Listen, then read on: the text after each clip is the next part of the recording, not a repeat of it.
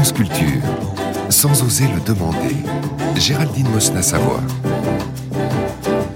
Si on vous parle de crise ou de soulèvement, vous pensez peut-être spontanément à ça. Aux armes!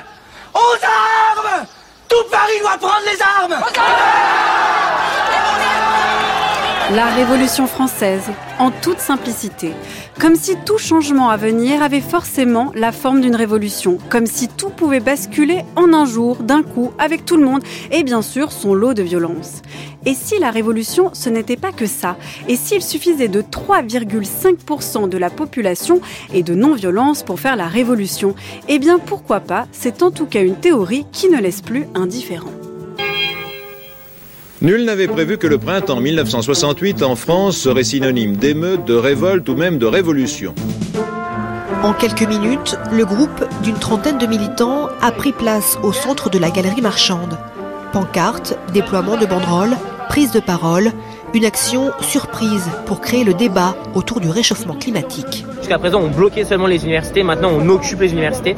Donc euh, on monte d'un cran dans la mobilisation contre euh, ce gouvernement qui nous méprise et qui refuse d'écouter euh, d'écouter la rue. Il faut répondre ce mode-là parce qu'il faut donner aussi un moyen d'agir qui soit respectable, qui ne fasse pas peur et en même temps qui montre quand même une réprobation par rapport au système.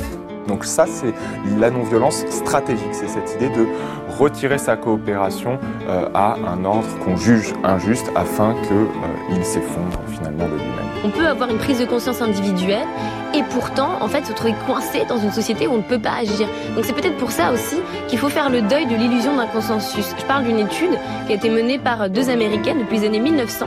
Et en fait, elle regarde beaucoup de mouvements sociaux qui ont obtenu des victoires. Elles se rendent compte qu'on a besoin de 3,5% en moyenne de la population pour bousculer un ordre établi. Bonjour Sylvie Olitro. Bonjour. Bonjour. Donc vous êtes directrice de recherche au CNRS, ISP Nanterre, spécialiste des mouvements écologistes, de la désobéissance civile et directrice de la recherche à l'EHESP, École des hautes études en santé publique. Alors au tout début de l'émission, dans l'air du temps, on a entendu cette théorie qui vient de deux américaines que je nomme et dont on va parler.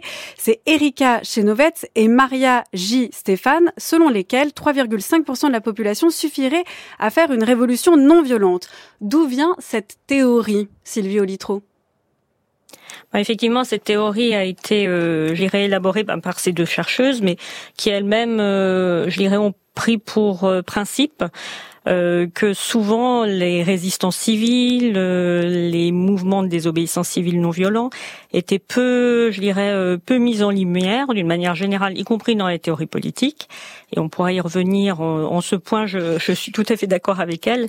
Il y avait en tout cas une, dirais, une mise à l'écart de tous ces phénomènes qui n'allaient pas jusque, je dirais, à des processus de violence. Et puis un deuxième point aussi, euh, il y avait l'idée que, bon, en gros, c'est désobéissance civile, euh, ces résistances non violentes, voire ces résistances, euh, on pourrait dire à bas bruit, qui n'étaient pas forcément visibles dans l'espace public, euh, elles avaient peu d'efficacité. Donc clairement, bah, leur proposition, leur thèse, c'est de revenir sur ces, sur ce questionnement-là et de démontrer, et c'est un peu l'objet de leur ouvrage, euh, de démontrer, alors euh, par, euh, je vais faire grâce de toute la méthodologie, mais par oui, parce que c'est assez dense, hein. etc. Oui, c'est très dense. C'est un travail qui est très fouillé, très, documenté, avec énormément de chiffres. Il faut aussi le dire, c'est pas une lecture qu'on fait le soir, voilà, dans son lit. c'est plutôt. Donc, pour en dire trois mots et de manière assez vulgarisée, voilà, elle crée des idéotypes et elles expliquent. Bon, euh, ont ramassé, elles expliquent qu'effectivement il y a de l'efficacité et que l'efficacité c'est pas forcément, je résume aussi, de prendre les armes et euh, de faire les révolutions de palais euh, un peu à la Lénine, c'est-à-dire mmh. qu'il n'y a pas que les révolutions euh, violentes qui, qui fonctionnent, que les mouvements civiques et citoyens euh, ont toute leur place et aussi leur efficacité. Et donc, euh, bah voilà, c'est voilà, c'est la thèse et cette thèse maintenant circule beaucoup dans les milieux militants. Et pourquoi elle plaît à ce point-là? Est-ce qu'est-ce qui, est-ce qu'on est séduit par le fait euh, qu'il y ait cette, ce chiffre de 3,5% qui semble un petit peu mystérieux, mais qui en même temps semble euh, assez peu élevé, et où donc on peut tout à coup se dire que finalement il, il suffit d'une minorité pour tout à coup renverser les choses. Est-ce que c'est ça qui plaît? À mon avis, ça peut plaire surtout aux groupes de pression et aux groupes dits minoritaires, ça c'est évident. Euh, ça peut plaire aussi parce que ça rappelle aussi un point important, c'est que y compris dans des contextes assez dépolitisés, euh, enfin en tout cas euh, pour le dire clairement en ce moment, dans un contexte d'abstention, de crise mm. de la représentation, etc. Eh bien, il y a d'autres manières aussi de lutter, d'organiser le social, la société. Et euh, alors, c'est pas le fait d'être, je dirais, tel et tel pourcentage de la population, mais le fait aussi que souvent, à l'inverse, l'État et notamment euh, y compris les, les élus bien euh, agite le fait que bah, ce qui se passe dans la rue ou ailleurs, euh, ce sont des minoritaires, donc ils n'ont pas, euh, voilà, ils n'ont pas la même vocation que eux qui sont élus par le suffrage universel. Mmh, mmh. Donc il y a aussi un enjeu. L'enjeu, c'est un peu de renverser, de renverser le rapport de force mmh. et de montrer qu'on a beau être peu nombreux, on peut aussi avoir euh, une voix démocratique et, et peser dans euh, les formes de résistance. Enfin, ça, on va en parler sans doute pendant l'émission, euh, de résistance, de contre-culture, et qu'on peut aussi apporter des changements et des changements structurels importants pour nos sociétés. Et puis, il y a aussi quand même, donc on parle de, de ce chiffre-là, Silvio Litro, euh, le fait que ce soit un pourcentage, il y a quelque chose un petit peu presque de mathématique qui, qui est presque le signe d'une efficacité et qui peut être aussi assez plaisant parce que finalement, c'est le signe aussi d'une révolution à partir du moment où elle serait organisée, structurée, avec un seuil minimal atteint de participation, avec des méthodes qui ont trait à la non-violence mais ses caractéristiques. Et ben, à partir du moment où on a mis en place tout un ensemble de, de critères, de conditions, on pourrait euh, aboutir à quelque chose. Comme si en fait il suffisait d'ingrédients, d'une recette presque. Oui, vous avez tout à fait raison. Alors c'est aussi une manière, alors à la fois la proposition euh, des deux auteurs, hein, euh, qui sont, alors moi aussi j'aime bien resituer euh, les pensées, et c'est important dans la sociologie des sciences de, de reconstituer les, les voilà d'où parlent les personnes. ce sont des Nord-américaines. Et nord-américaines, on, enfin, baigne, je dirais aussi euh, dans un contexte, y compris en sociologie, hein, euh, où l'efficacité de l'action, la stratégie des actions sont fortement importantes, et aussi parce que un certain nombre, euh, comme on dit là-bas, des activistes sont académiques ou académiques activistes, c'est-à-dire que ils forment aussi des, voilà, des, des futurs cadres de dirigeants d'ONG, d'associations, de réseaux militants. Donc elles ont aussi, je dirais, un côté performatif, c'est-à-dire qu'elles doivent rendre aussi, voilà, euh, rendre, euh, je dirais, lisible des actions, euh, des actions qui vont être importantes pour les organisations. Et puis clairement, comme pour toute organisation, il faut avoir, voilà, des cibles, on va dire. Et je trouve que ça reflète assez bien aussi euh, ce qu'on entend par ailleurs dans d'autres espaces, hein, euh, qui soient des managements ou ailleurs. Maintenant, on a des cibles, on a des probabilités, des objectifs. voilà, des objectifs, etc. Alors que c'est vrai que, alors pour l'instant encore, peut-être ça va venir, ça commence à venir d'une certaine manière, mais en sociologie, euh, on va dire européenne, alors là aussi ça a gros traits, hein, parce qu'on est aussi influencé par les anglo-américains, mais dans la sociologie européenne, on est beaucoup plus intéressé par les formes d'action, par euh, les questionnements sur les identités, sur les cultures, sur le fait aussi et bon moi je clairement je baigne dans ce dans, dans cette dynamique là mm. c'est-à-dire que euh, clairement je pense pas que c'est un chiffre miracle.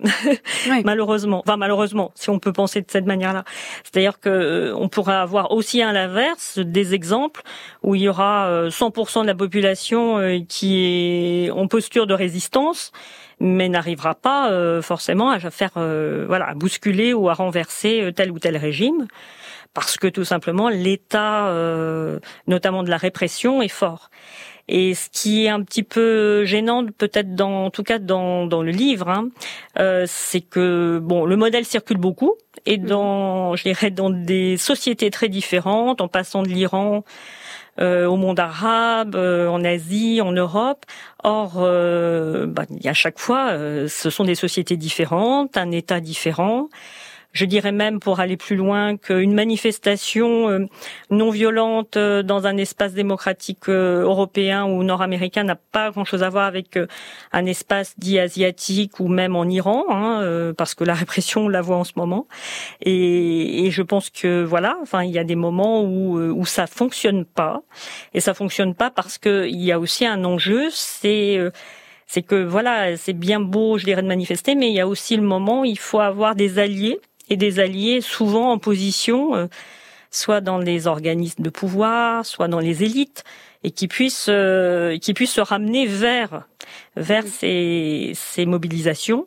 Alors, les auteurs expliquent bien hein, que parfois ça fonctionne et ça peut arriver, mais clairement, euh, il y a aussi des tas de cas malheureusement où ça fonctionne pas parce que tout simplement les élites n'ont qu'une envie, pour des raisons diverses, de se rallier euh, à la population, y compris si la population est, est plus que massivement dans la rue ou dans des processus de résistance.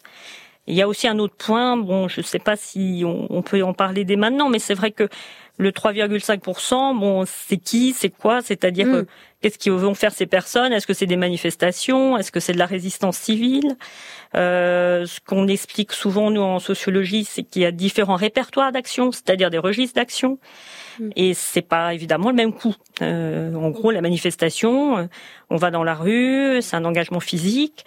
Euh, par contre, on peut aussi boycotter des produits, par exemple, des, produits euh, venant de tel et tel pays ou ayant, euh, je ne sais pas, dégradant l'environnement. Et dans ce cadre-là, bah, l'engagement est existant aussi, mais il n'est pas du même type. Donc c'est voilà, c'est un peu à l'emporte-pièce, mais ça n'empêche pas que ça a un effet performatif pour les mobilisations et les militants. Donc ça a quand même un effet social eh ben important et intéressant. Justement, euh, cet effet performatif, on le retrouve euh, tout de suite dans la voix de Erika Chenovets elle-même, qui a fait une conférence TEDx, euh, signe quand même de la portée de cette dimension performative, et c'était en 2013, il y a dix ans déjà. Pourquoi la résistance civile est-elle plus efficace que la lutte armée? La réponse semble reposer dans le pouvoir du nombre. Les chercheurs disaient qu'aucun gouvernement ne pouvait se maintenir si 5% de sa population se mobilisait contre lui. Mais nos données révèlent que ce seuil est probablement inférieur.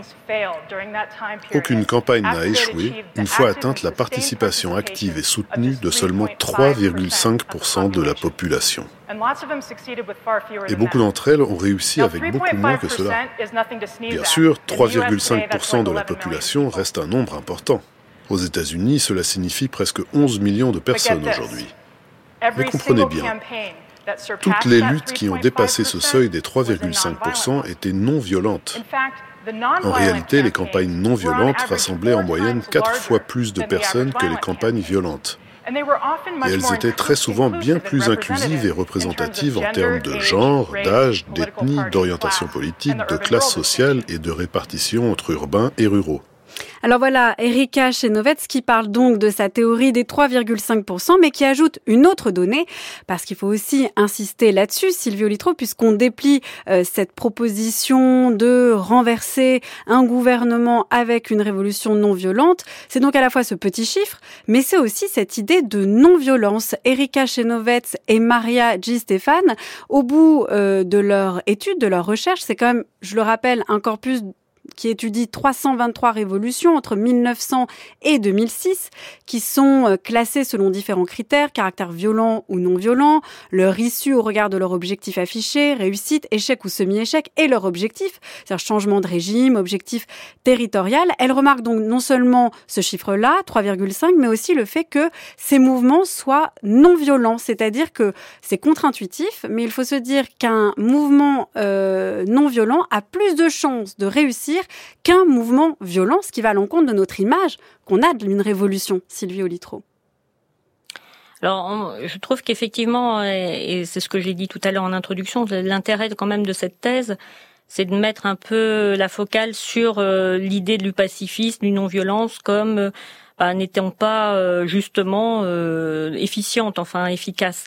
Et ça, euh, de ce point de vue-là, je trouve que, alors, je suis pas forcément d'accord sur les méthodes, mais en tout cas, c'est une proposition importante et intéressante qui a été observée, alors à la fois par mes travaux, mais aussi ceux de Jacques Semelin et ceux de d'historiens aussi, hein, sur le fait que euh, y compris dans des moments, euh, je dirais, où euh, voilà l'État devient autoritaire, on va dire clairement.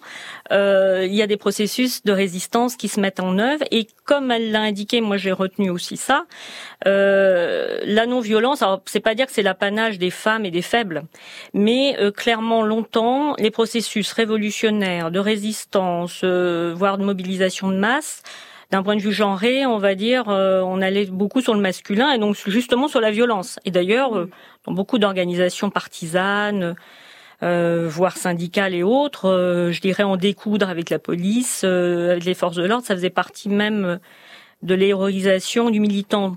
Or là, elles, elles, le disent, et c'est vrai, que c'est nettement plus inclusif, au sens où euh, on observe qu'il y a des mouvements de masse qui, euh, bah, qui justement vont drainer dans la population, qui sont euh, souvent invisibilisés, comme on peut le dire actuellement. Mhm. Je vous donne par exemple un voilà un fait historique. On sait très bien que la révolution dite la révolution française, elle a été portée beaucoup par les femmes et pour les questions de tout simplement alimentaires. Hein, les premières, on va dire émeutes voire faits révolutionnaires ont été portés par les femmes. Euh, et même les femmes sont allées jusqu'à Versailles en voilà en, manifestation, on va dire. Or, euh, bah, ces phénomènes sont maintenant de plus en plus éclairés euh, et longtemps étaient quand même sous sous-estimés. Donc, dans une mobilisation ou une révolution, alors mettant même un peu à part violence non violence parce que je pense que dans toute révolution il y a quand même des moments où il y a de la violence. La violence au moins des forces de l'ordre euh, au moins de la répression c'est rarement euh, voilà fait sans, sans violence. Mais euh, clairement c'est pour mettre aussi à jour tous ces phénomènes qui sont un peu voilà qui étaient en dehors on va dire de la focale habituelle et qui euh, sous-estimait euh, ce que dit aussi Jacques Semelin. Alors lui, il explique ça pendant les moments de résistance surtout et, et clairement pendant l'occupation, ce qu'on a, ce qu'il appelle les petits gestes. Alors les petits gestes, d'ailleurs, on mhm. pourrait peut-être l'interroger. Même euh, comme je connais bien Jacques Semelin, j'aimerais bien l'interroger là-dessus. Oui, c'est quoi les petits gestes renvoie... bah, les petits gestes, c'était une concierge qui dit à un enfant juif de venir dans sa dans sa loge pendant mhm. pendant la rave du Veldiv. Mhm. c'était regarder ou détourner le regard, mais détourner tourner le regard justement pour éviter que quelqu'un se fasse repérer euh, ou au contraire euh, voilà aider une personne euh, en détresse. Alors voilà donc petit au niveau du registre d'action c'est-à-dire sans coup d'éclat mais pas petit moralement. C'est ça. Hmm. mais pas moralement et puis efficace au fur et à mesure parce que l'enfant il commence par être protégé dans la loge de concierge puis après se met en, en route je dirais toute une des formes de protection et, et de résistance mais qui n'étaient pas labellisées résistance jusqu'à récemment je dirais que c'est à la fin du XXe siècle qu'on a commencé à réfléchir, mais je dis collectivement, hein, au juste. Et les justes, c'est souvent des civils. C'était pas euh, la résistance militaire, on va dire, ou violente et euh, et puis aussi le fait que c'était souvent des femmes. Euh, même Jacques Slemmin le, le, remarque. Mais vous voyez, on dit petit geste parce que quand c'est les femmes qui le font, alors que pourtant l'engagement de protéger un enfant juif, euh, je pense mm. que en termes de répression, ça valait autre chose. Enfin, ça valait de la répression pas un petit geste. Des, mm. autres modèles. Voilà, mm. c'était pas si un petit geste que ça, c'était de l'engagement. Donc euh, clairement, c'est aussi ça que je pense qu'il faut retenir euh, de la non-violence. La non-violence, c'est souvent, alors on a dit longtemps aussi, la force des faibles. Alors la force des faibles, c'était les personnes qui n'étaient pas tout simplement, n'avaient pas l'accès aux armes. Hein. Mhm. Euh, donc euh, au départ, c'était plutôt négatif. Or, actuellement, dans la réflexion sur les mobilisations, et les mobilisations actuelles, notamment l'écologie, il y a une réflexion qui est menée sur justement euh, l'efficacité justement de la non-violence, mais comme force, comme force, euh, je dirais contre-force, c'est-à-dire face à, c'est souvent ce que j'entends dans les mobilisations écologistes, face à la répression d'État ou face, euh, bref, aux violences, on va dire, au moment des manifestations, maintenir la non-violence quoi qu'il quoi, qu'il arrive, ce qui est d'ailleurs compliqué, notamment en ce moment. Mais voilà, c'est quand même l'idée de garder J'irais l'idée que euh, on va y arriver à la fin parce que nous on est responsables, nous on est citoyens et nous on est non violents par rapport à un État qui euh, utilise euh, la violence légitime ou la mm. violence autoritaire quand on est au moment de la Shoah, mais qui n'est plus légitime parce que la preuve, on résiste et on va continuer à voilà à pratiquer, je dirais, des activités qui sont pas forcément des activités justement. Je reviens sur les manifestations, qui sont pas forcément des manifestations, mais qui seront euh, des résistances dans l'espace même intime et privé, hein, puisque ça peut être à son domicile, et ou voire même dans son domaine privé, au sens décider à un moment qu'on va refuser l'achat de tel et tel bien ou de telle consommation, par exemple. Alors, ce c'est voilà, c'est une gamme assez compliquée, on va dire, la non-violence. Donc ça peut être compliqué. Alors, est-ce qu'il c'est assez, allez-y, allez-y, assez sophistiqué.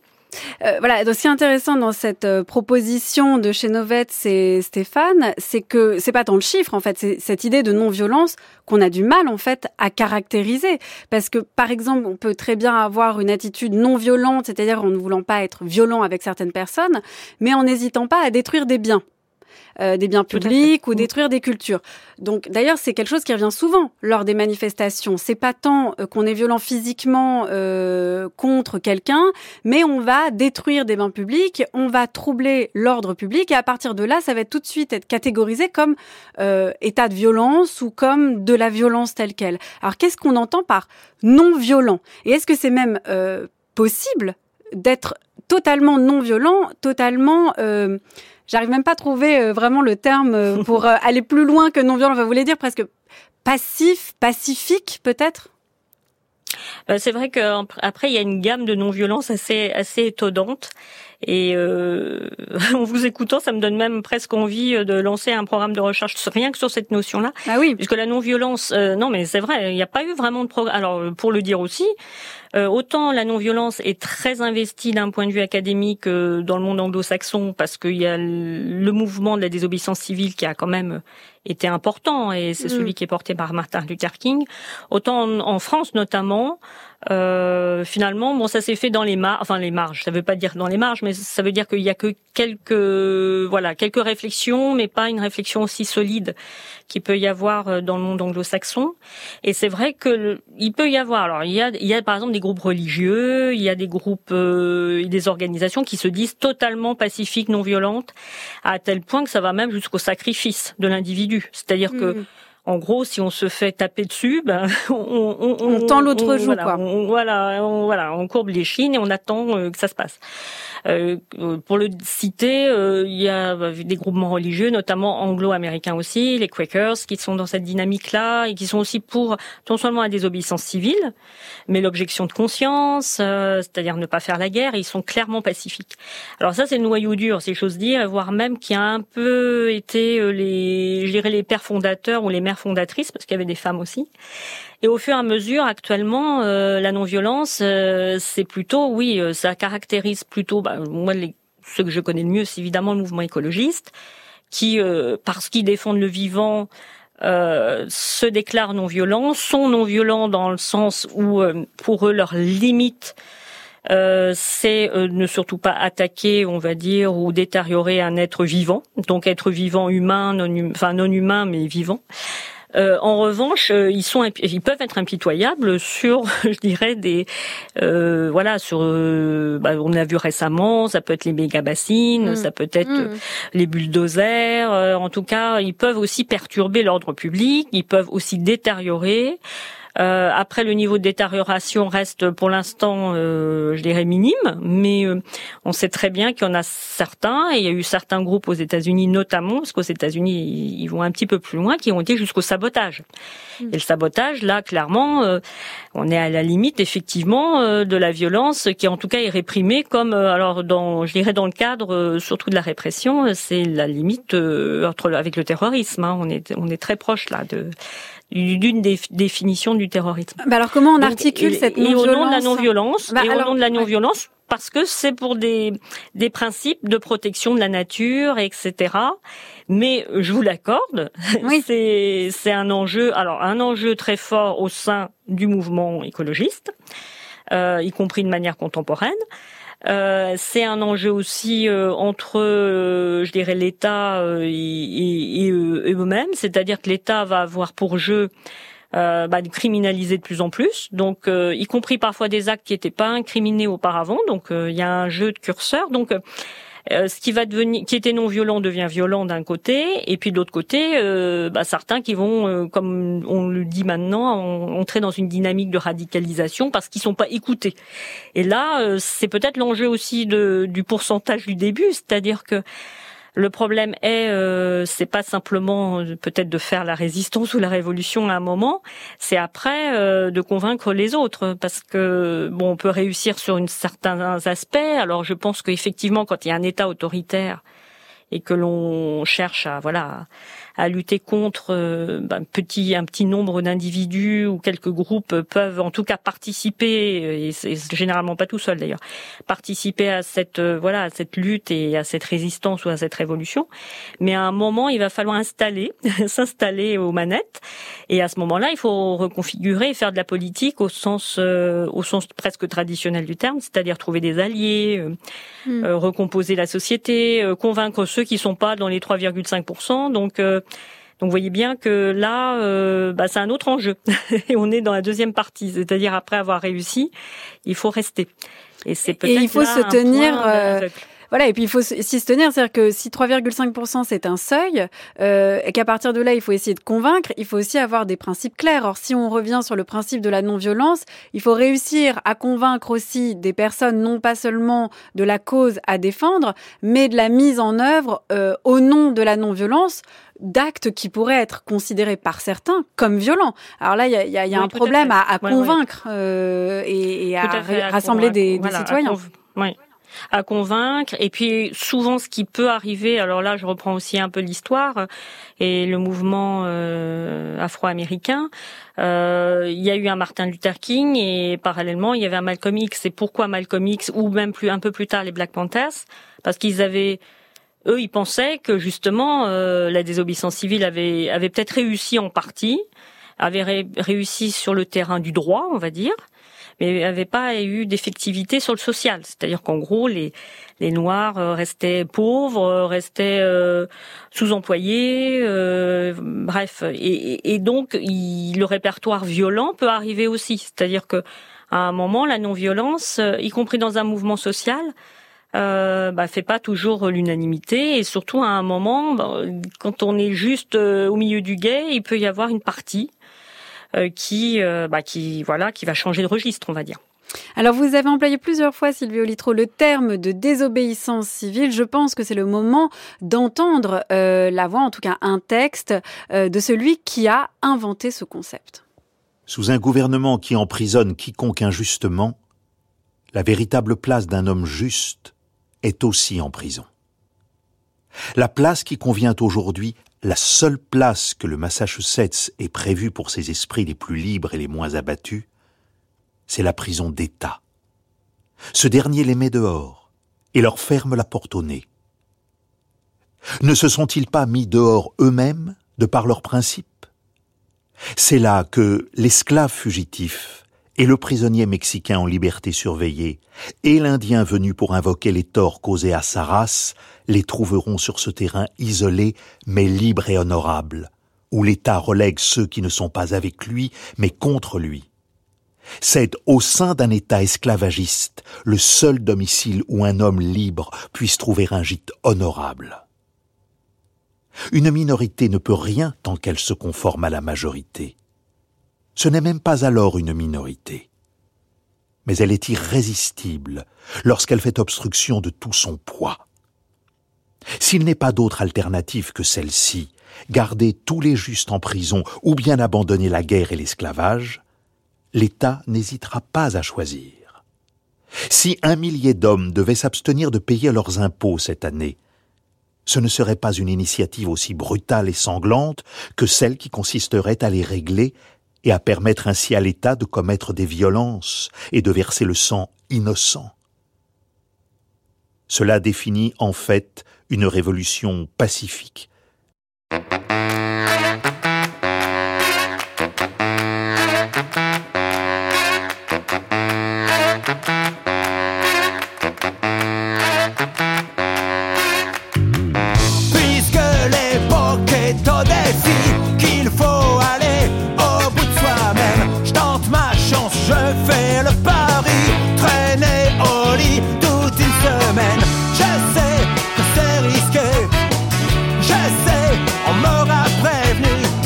all my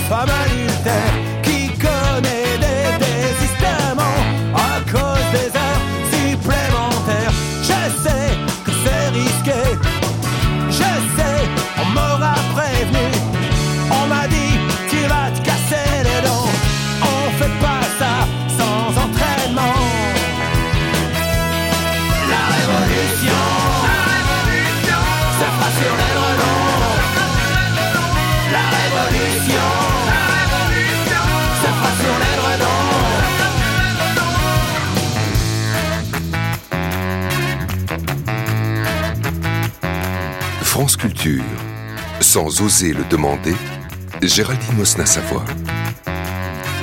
En juillet 1846, le philosophe Henry David Thoreau décide euh, de ne pas payer euh, ses impôts à l'État du Massachusetts pour protester contre l'esclavage en vigueur dans son État et contre le financement de la guerre au Mexique, ce qui donnera plus tard ce texte, Sylvie Olitro, La désobéissance civile, qui lui est paru en 1849, dont on a entendu un extrait lu par Yvan Moran. Alors ce texte est très fort, mais il y a quelque chose que je n'ai jamais vraiment compris, Sylvie Olitro, c'est quel est le rapport entre la non-violence et la désobéissance civile. On rattache souvent les deux ensemble. Or, euh, pourtant, on peut très bien désobéir et être violent, mais il semble que dans ce concept de désobéissance civile, d'emblée, la non-violence soit comprise. Est-ce que c'est comme ça qui, est-ce que, pourquoi ce lien est-il si évident dans, dans le concept de désobéissance civile? En fait, euh, c'est vrai que en ayant cité Soro, euh, vous avez tout de suite euh, touché les sources, hein, puisque Soro après a inspiré d'abord Gandhi, ensuite Martin Luther King et je dirais la plupart des grands promoteurs de la désobéissance civile. Or, Soro, il s'inscrit clairement dans l'idée d'une citoyenneté.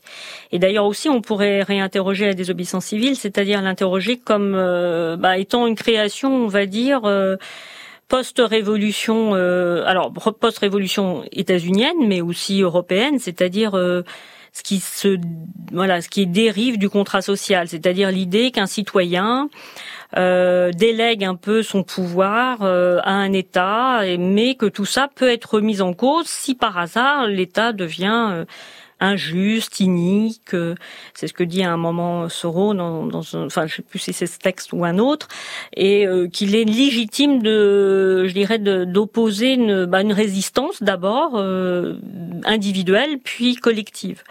Et ce qui est important aussi de retenir, c'est que puisqu'on est citoyen, a priori, euh, le citoyen, euh, sauf s'il est policier évidemment ou militaire, il ne porte pas les armes. Euh, c'est vraiment D'où cette non-violence, Voilà, ça? voilà la non. Enfin, en tout cas, bon, moi aussi, hein, je l'explique de cette manière-là. euh, et à tel point qu'au fur et à mesure, bah, ça s'est installé aussi. Alors ça s'est installé aussi parce que les promoteurs des obéissances civiles, euh, qui se sont inspirés, euh, enfin qui ont été inspirés par Soro, mais après ont fait leur propre, euh, je dirais, désobéissance civile. Gandhi, ben, c'est un, un grand pacifiste, un religieux. Il s'engage de manière, comme je le disais, presque sacrificielle, hein, puisque lui-même faisait des jeûnes, etc. Euh, entrait, euh, je dirais, dans des, voilà, dans des modes d'action qui étaient plutôt d'un type religieux, puisque bon, il était aussi mu par cette partie-là de son engagement.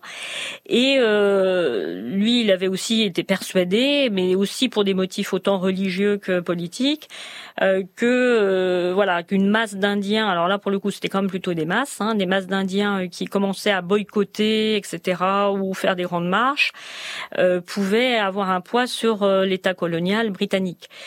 Euh, Martin Luther King, il, il a repris tout à fait la même, euh, enfin je dirais la même matrice, hein, euh, en expliquant. Et lui aussi, c'est un religieux, ça c'est important. Hein, je pense qu'il y a quand même un, aspect, en tout cas, à, Oui, à ça- cette période-là. Ça fait plusieurs fois que vous insistez qui- sur cette voilà. dimension-là, Bah oui, oui, de effectivement de religiosité, ce qui est intéressant parce que c'est assez, euh, c'est peut-être peu souligné. Alors peut-être pour vous qui, qui qui êtes dans ce domaine, c'est beaucoup souligné, mais c'est c'est peu souligné. C'est-à-dire que là, quand même, le thème d'aujourd'hui, c'est est-ce qu'on peut faire la révolution révolution, mm. euh, voilà, est-ce qu'il suffit de 3,5% de la population pour faire une révolution non violente?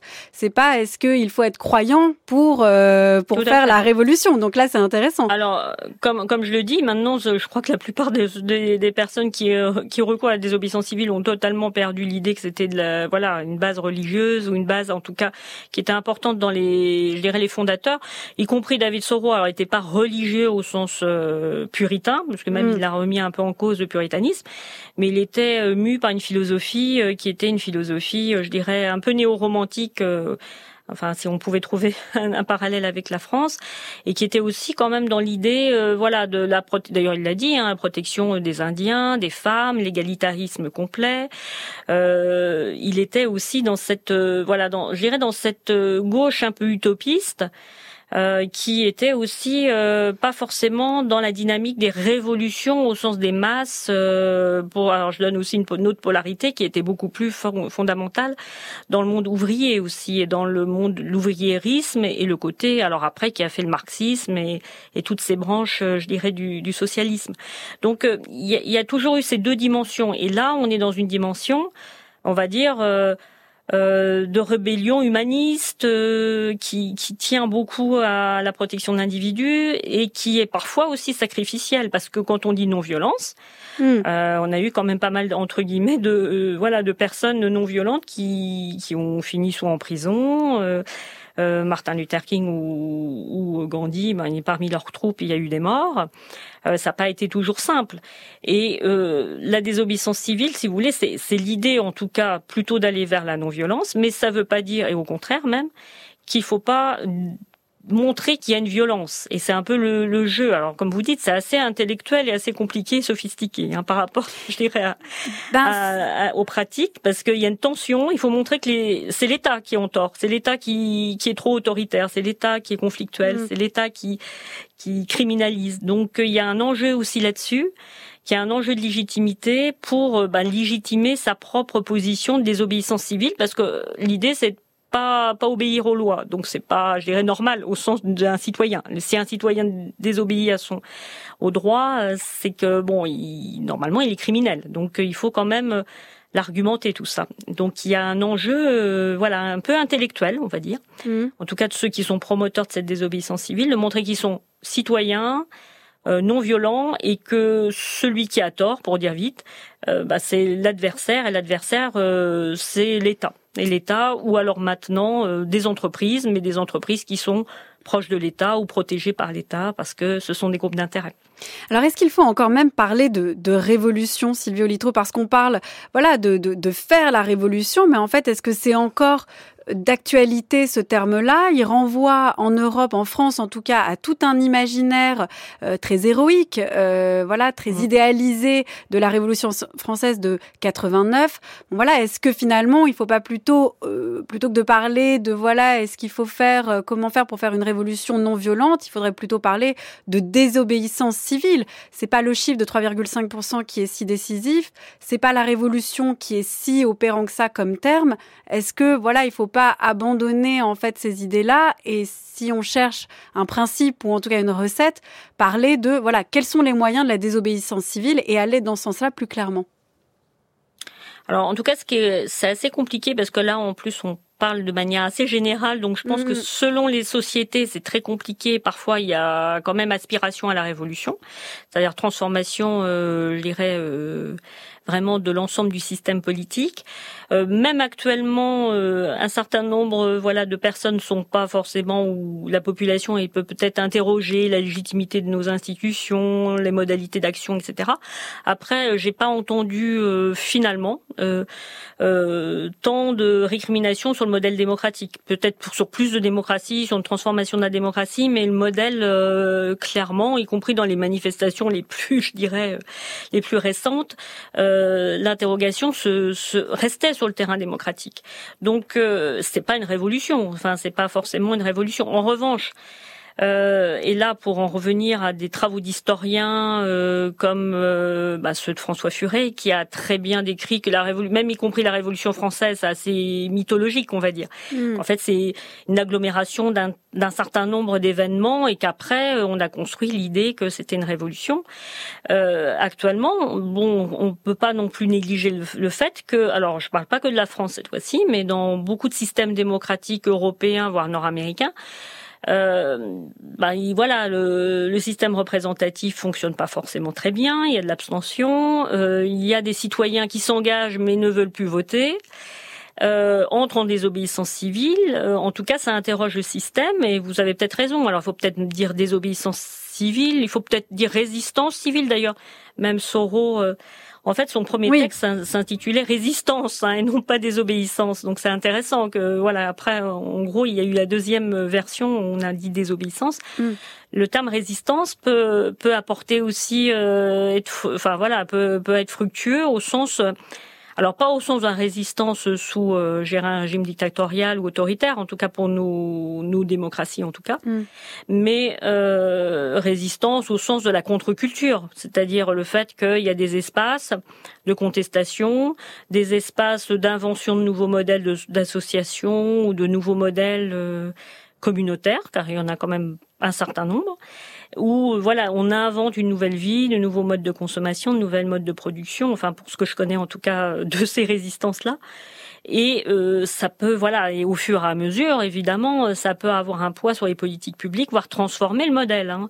Je ne nie pas qu'en ce moment, on est dans un, ben, dans un moment de crise politique, enfin très clairement. Donc, euh, c'est toujours dans les moments de crise qu'il y a des réinventions et qu'il peut y avoir des possibilités. C'est peut-être pour ça aussi que le livre euh, dont on parle aujourd'hui mm. a autant, euh, enfin, est repris, euh, est repris dans le modèle militant parce qu'il leur faut aussi un modèle pour pouvoir penser, je dirais, l'avenir ou penser leur modèle d'action. Mais ce qui est intéressant, c'est que évidemment dans ce contrat-là. Dans ce qui est intéressant dans le livre de Chenovets et Stéphane, c'est que la plupart des cas qu'elle cite, en fait, c'est le cas de véritables révolutions dans des pays non démocratiques qui luttent pour un changement mm. de régime.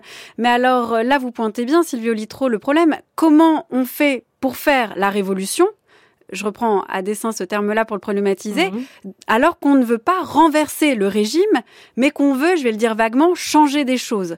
Euh, voilà, ce terme de révolution, il convient pas forcément, mais il y a quand même des choses qu'on veut renversé, mais c'est pas forcément le régime politique en tant que tel.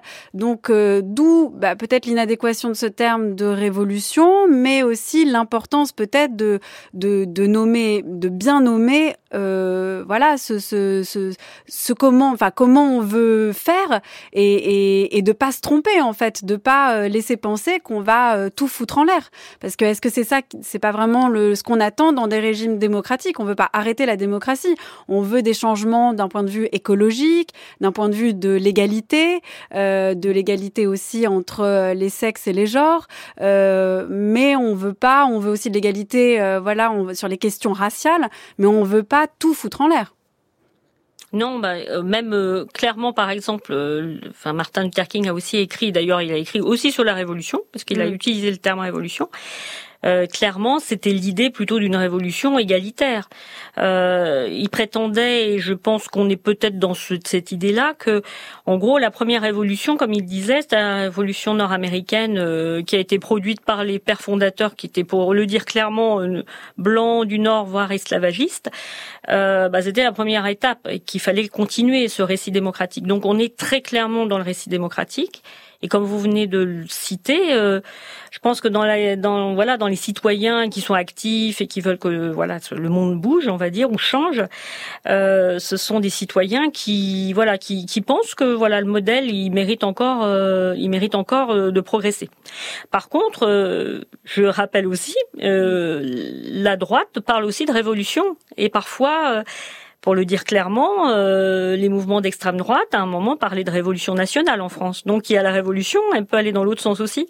Mm. Et en ce moment, euh, dans la société française, bon, on s'est tous entendu dès le début de l'émission qu'on parlait que plutôt du voilà du récit démocratique, progressiste, ceux qui voulaient transformer le modèle vers plus d'égalité, mais on peut penser aussi que d'autres vont réfléchir le modèle aussi et peuvent aussi s'emparer de la désobéissance civile. Ils peuvent aussi s'emparer d'un autre modèle et avoir une autre idée du modèle démocratique ou voire du, du modèle tout court. Donc donc c'est effectivement le mot révolution, euh, ça voilà, c'est ça veut dire en fait d'un point de vue technique, on va dire, de sciences politiques, la révolution c'est surtout une crise de régime et une transformation.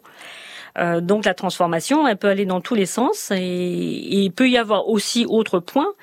Euh, et on l'a vu même pour la révolution, enfin au moment de la révolution française, euh, ça c'est là pour le coup, ça s'est pas fait sans violence et ça s'est pas fait sans violence parce que tout simplement les groupes euh, avaient clairement euh, une polarité forte et, et, n'avaient pas envie de perdre. Donc il fallait aller jusqu'au combat et on sait très bien que non seulement bon il y a eu la guerre euh, à l'extérieur, mais pendant la révolution française il y avait une guerre civile. Enfin on peut pas le sous-estimer qu'il y a eu aussi des Français qui se sont entretués pendant cette période. Donc euh, c'est ça aussi c'est que quand il y a des moments de crise, euh, on a beau faire la non-violence et même ça, voilà essayer de faire qu'il y ait une transformation, euh, il y aura quand même des tensions dans la société. On ne peut pas les, les ignorer. En tout Et est-ce qu'on devrait plutôt opter pour un terme comme par exemple soulèvement, qui est aussi un terme qu'on entend euh, beaucoup actuellement hein? On parle aussi de l'association les, les, soulèvements de la, de la Terre. Donc est-ce que ce terme-là, il n'est pas plus adéquat euh, plutôt que de se demander, euh, voilà, faut-il 3,5% de la population pour faire une révolution non violente? Ce serait, voilà, euh, comment faire pour se soulever? Ben, le soulèvement, effectivement, en plus, ça, alors ça, c'est un autre, je dirais, c'est aussi un langage qui est situé. Le soulèvement, euh, ça renvoie plus euh, un univers euh, de sens, euh, je dirais, euh, un peu un peu anarchiste, enfin un peu libertaire, et l'idée aussi que le soulèvement a un côté spontanéiste, enfin je veux dire pas un peu, enfin clairement moins organisé, même si le soulèvement de la terre est, une organisation. Mais l'idée c'est c'est voilà qu'il y ait des soulèvements, et on a eu déjà des soulèvements finalement. Les gilets jaunes, c'était une forme de soulèvement parce que là pour le coup, ça soit les sociologues, les, les politistes, les élus, les parlementaires, on, on l'avait pas vu arriver hein, ce, ce, phénomène euh, de, de, colère, on va dire, de colère et de voilà d'éruption euh, d'un mouvement social. Donc en ce moment aussi, euh, ce que nous on pourrait observer, c'est à la fois parce qu'on a oublié de parler, on parle de soulèvement, de révolution, mais il y a des organisations, euh, notamment les organisations qui organisent la désobéissance civile, clairement, et qui ont leur, euh, je dirais leur, euh, voilà, leur manière de faire, mais ils sont aussi dépassés entre guillemets, ou en tout cas concurrencés par de nombreux groupes qui apparaissent. Euh, qui s'organisent différemment et qui n'ont pas du tout les mêmes références et qui voilà qui peuvent aussi y compris dans le mouvement social en ce moment, il y a vraiment des tensions hein, entre les, les, différents modes d'action, les, les différentes modalités, et puis aussi le fait que les organisations elles-mêmes s'interrogent sur euh, voilà les moyens de je dirais de juguler d'organiser. Parce que il y a quand même un effet euh, d'organisation euh, qui est pas non plus neutre. C'est-à-dire que on a beau appeler à la non-violence, mais ça arrive parfois, moi je l'ai vu hein, dans des manifestations, mais au fur et à mesure, même les organisateurs sont dépassés parce que voilà, la violence arrive, d'un mm. côté ou de l'autre, hein, mais voilà, ça, ça, ça, dégénère comme on dit. Et, et on peut pas tout, tout, tout, voilà, tout contrôler, tout, contrôler, voilà, tout, tout sécuriser. Donc euh, ça, c'est un point. Le terme soulèvement, euh, en tout cas en ce moment, c'est le mot, j'irais, euh, qui apparaît. Le mot colère aussi, qui apparaît beaucoup. Mm. Et je trouve ça intéressant d'un point de vue sociologique juste parce que après, euh, c'est un peu compliqué à peut-être à théoriser, mais le terme colère arrive beaucoup, y compris sur les pancartes des manifestations, etc. On sent que voilà, c'est c'est pas forcément le mot révolution qui apparaît, c'est pas des mots, euh, je dirais, d'ordre euh, théorique.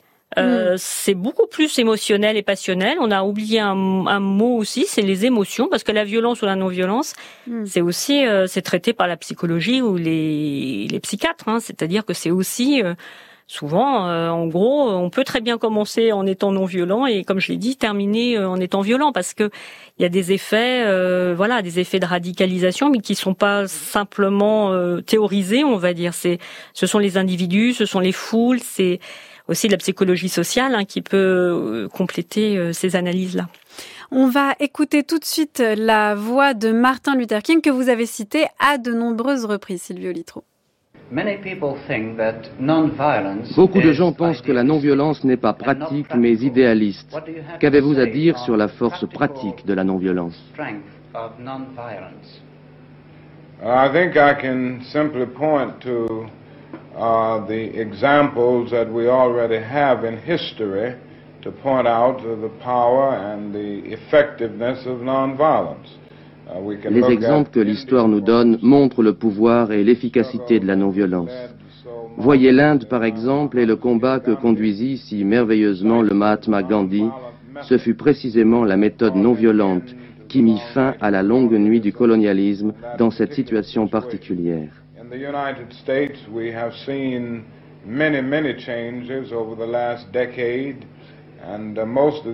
Aux États-Unis, nous avons vu de nombreux changements depuis dix ans, dont la plupart ont été le résultat de l'action directe, puissante, massive du mouvement non violent. Et je suis convaincu plus que jamais de la solidité de cette méthode.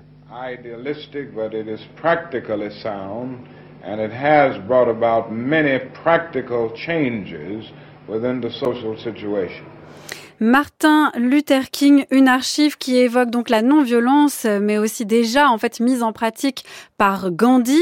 Euh, on en a beaucoup parlé, Sylvie Olitro. Il y a une chose pourtant qu'on n'a pas encore évoquée, c'est le temps long de la révolution. On a dans l'idée en fait que pour faire changer quelque chose, il faudrait que ce soit en masse, euh, avec une violence qui est parfois inévitable, euh, et puis euh, que tout change d'un coup. Mais souvent, en fait, et on l'entend, on mesure la distance entre Martin Luther King et aujourd'hui, le combat qu'il a mené continue encore à durer. On n'a jamais un renversement brutal, euh, une rupture franche euh, qui s'opère avec une révolution, ou en tout cas avec un soulèvement, avec un, un changement de la situation. Bah, disons qu'il y a une différence entre, je dirais, une révolution politique où on change les institutions, euh, comme a pu l'être. Alors je reprends encore notre euh, notre révolution française où il y a un système politique qui s'effondre et on le transforme. Et euh, finalement, c'est beaucoup plus compliqué quand c'est des révolutions sociétales, enfin de société, c'est-à-dire transformer les sociétés, transformer les les modes de vie, les rapports de classe, les rapports de genre, les rapports raciaux, là pour le coup avec Martin Luther King. C'est-à-dire le fait que là dans ces dans ces dynamiques là et c'est clairement aussi peut-être la lutte peut-être du 21e siècle parce qu'on entend un peu ça euh, surtout dans la nouvelle génération euh, qui est très exigeante et qui euh, essaye de bousculer toutes on va dire les représentations hein, qu'il peut y avoir que ce soit sur les races, le genre, les classes sociales, les discriminations euh, il y a encore du travail, du travail au sens, euh, voilà, ça, ça, se fait euh, sur un temps long, mais c'est peut-être aussi cette, je dirais, ces luttes-là qui en ce moment mobilisent beaucoup les, en tout cas la génération qui arrive, et aussi d'ailleurs sur les questions d'écologie, hein, puisque le rapport à l'animal, le rapport au vivant, je pense qu'actuellement on n'est que dans le balbutiement de, de ces rapports-là, mais ils sont interrogés. Donc vous avez raison, il y a la différence entre un système politique euh, je vais pas dire que c'est plus facile, mais en tout cas, on peut transformer, on peut, on peut en tout cas euh, changer, euh, surtout, euh, je dirais, celui qui est titulaire du, du voilà, du, du pouvoir et de la souveraineté, voire même recon, voilà, transformer aussi les constitutions. mais quand il s'agit de faire des révolutions dites sociales, quand il s'agit de faire des, des voilà des transformations de fond, eh bien évidemment c'est beaucoup plus compliqué. Même la révolution russe d'une certaine manière n'a pas réussi non plus, au sens où il y a évidemment de la pauvreté, en ce moment même une régression euh, sur plein de facteurs. Euh, enfin, on a on a observé que voilà, euh, même dans les régimes dits communistes, bon, alors qu'ils sont de moins en moins communistes, vous allez me le dire, mais la pauvreté, enfin en tout cas tout ce qui avait été au cœur même du voilà du de l'utopie communiste, bah, n'est pas n'est pas arrivé au bout puisqu'on on, on voit encore euh, voilà des, des, des, gros euh, des gros problèmes de clivage sociaux qui apparaissent un peu partout. Donc euh, je pense qu'effectivement quand on le terme révolution est intéressant parce qu'il permet surtout de mobiliser de créer de l'utopie, de voilà, de participer avec du discours, de s'opposer, mais c'est bien compliqué de le mettre en œuvre. Et en tout cas, si on doit le mettre en œuvre, euh, ça veut dire une transformation assez, voilà, comme vous dites, assez longue. Ou alors, si elle est rapide, il va y avoir aussi des résistances. Donc, ça va être aussi euh, source de conflits, voire de violences entre groupes sociaux. Merci beaucoup à vous, Sylvie Olitro. Alors, de vous, on peut lire avec euh, Graham Hayes La désobéissance civile, c'est aux éditions Presse de Sciences Po. De vous aussi, Militer pour la planète sociologie des écologistes aux éditions Presse universitaire de Rennes. Et je le cite car on en a pas mal parlé, le livre d'Erika Chenovets et Maria G. Stéphane, Pouvoir de la non-violence, pourquoi la résistance civile est efficace, c'est traduit de l'anglais par François Vinatier et c'est aux éditions Kahneman Levy. Encore merci à vous. Merci à vous.